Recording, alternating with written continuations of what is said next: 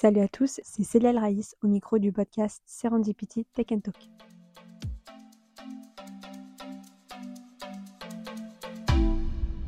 J'espère que le dernier épisode du podcast avec Quentin vous a plu. On a essayé de vous donner un maximum de tips pour protéger vos données sur Internet et éviter d'être victime d'une cyberattaque. Et je vous avoue que c'était un tout nouvel exercice pour moi parce que c'était le premier invité du podcast. Et entre nous, c'est un exercice que j'ai plutôt bien aimé. Alors préparez-vous parce qu'il y aura des nouveaux invités très très bientôt.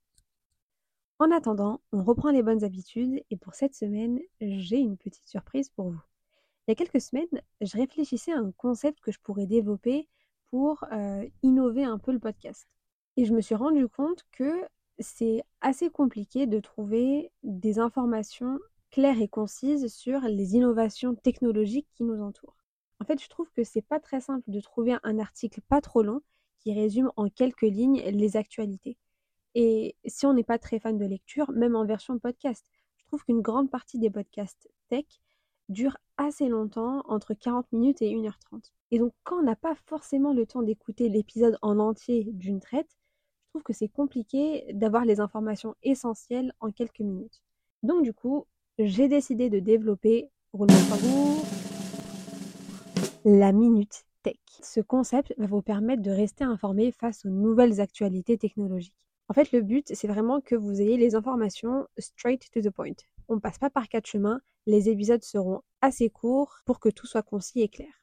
À la différence des épisodes habituels, on rentrera pas vraiment dans les détails, mais on essaiera tout de même de comprendre quelles sont les nouvelles actualités, qui se cache derrière ces actus, euh, dans quel contexte elles sont développées, etc.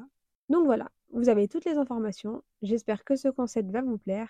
Cette intro était légèrement trop longue, alors c'est parti. Installez-vous, prenez vos écouteurs et bienvenue dans le nouvel épisode du podcast Serendipity Tech and Talk. Qu'est-ce que Grok, la nouvelle intelligence artificielle de Twitter?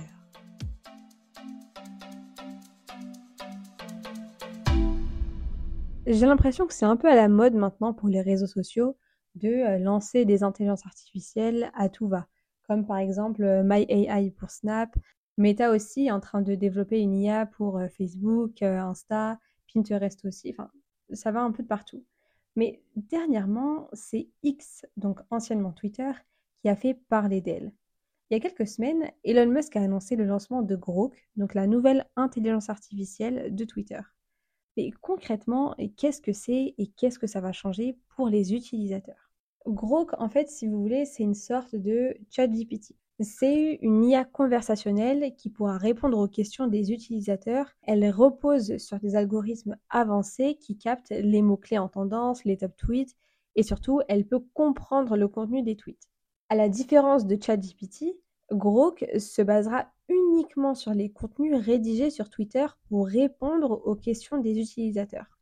Par exemple, on peut demander à Grok Est-ce que tu peux me donner des nouvelles concernant le marché financier en Europe?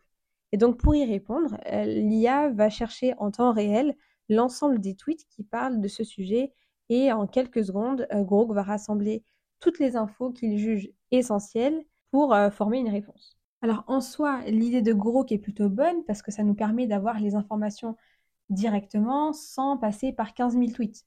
Donc là, c'est plutôt correct. Mais j'ai un gros souci avec la partie récolte des informations.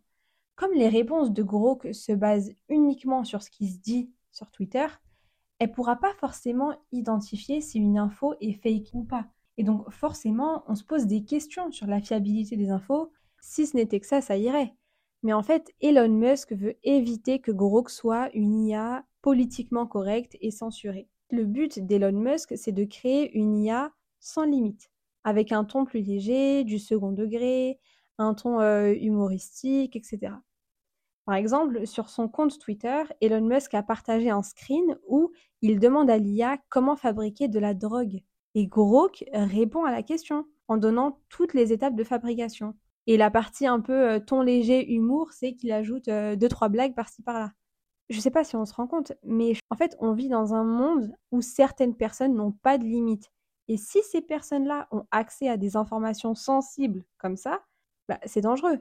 En fait, ce que j'aime pas avec l'utilisation de Grok, c'est que au-delà de la potentielle désinformation et le partage de fake news qu'il peut avoir, je trouve qu'il y a un gros problème de cadrage. C'est super risqué de partager des informations sensibles à n'importe qui, et surtout à des personnes potentiellement instables.